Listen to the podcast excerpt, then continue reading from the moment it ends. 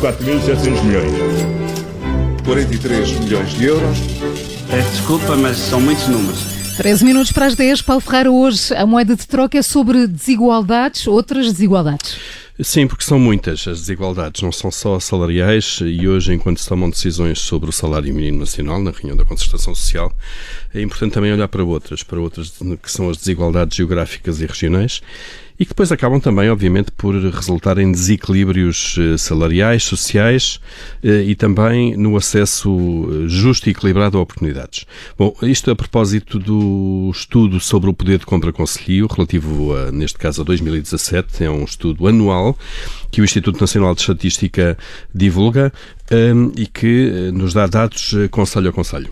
E o que é que nos dizem os dados? Ora bem, dos 308 conselhos, eh, portanto, os dados dizem quanto é que as populações de cada conselho têm no peso, no poder de compra do país. Eh, conclusões: 22 conselhos do país, isto é, menos eh, cerca de 7% dos conselhos do país, concentram 50% do poder de compra nacional.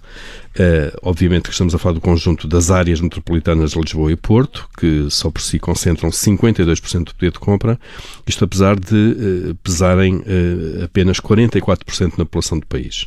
Lisboa destaca-se, obviamente, e depois o contraponto a estes valores mais elevados são regiões do interior ou das regiões autónomas, obviamente com menos poder de compra.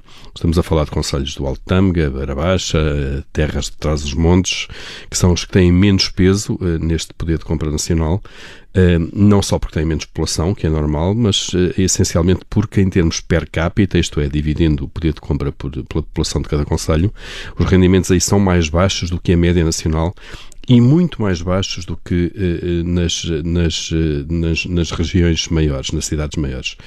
Por exemplo, só para dar uma ideia, em metade dos conselhos do país, o índice de poder de compra é inferior a 75% da média nacional.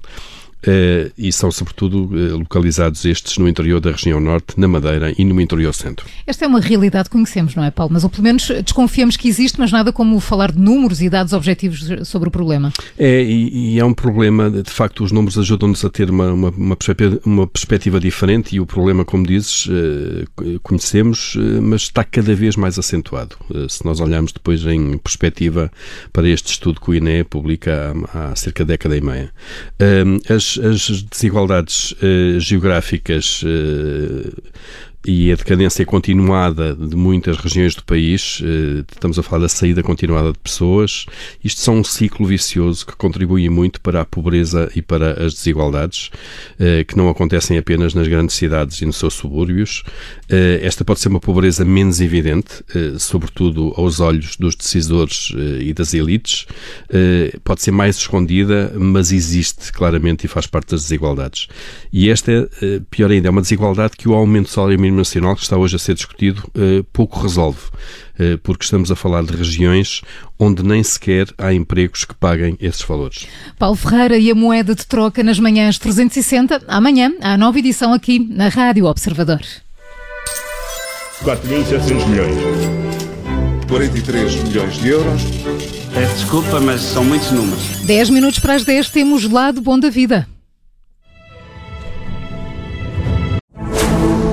Rádio Observador. Ouça este e outros conteúdos em observador.pt/barra rádio e subscreva os nossos podcasts.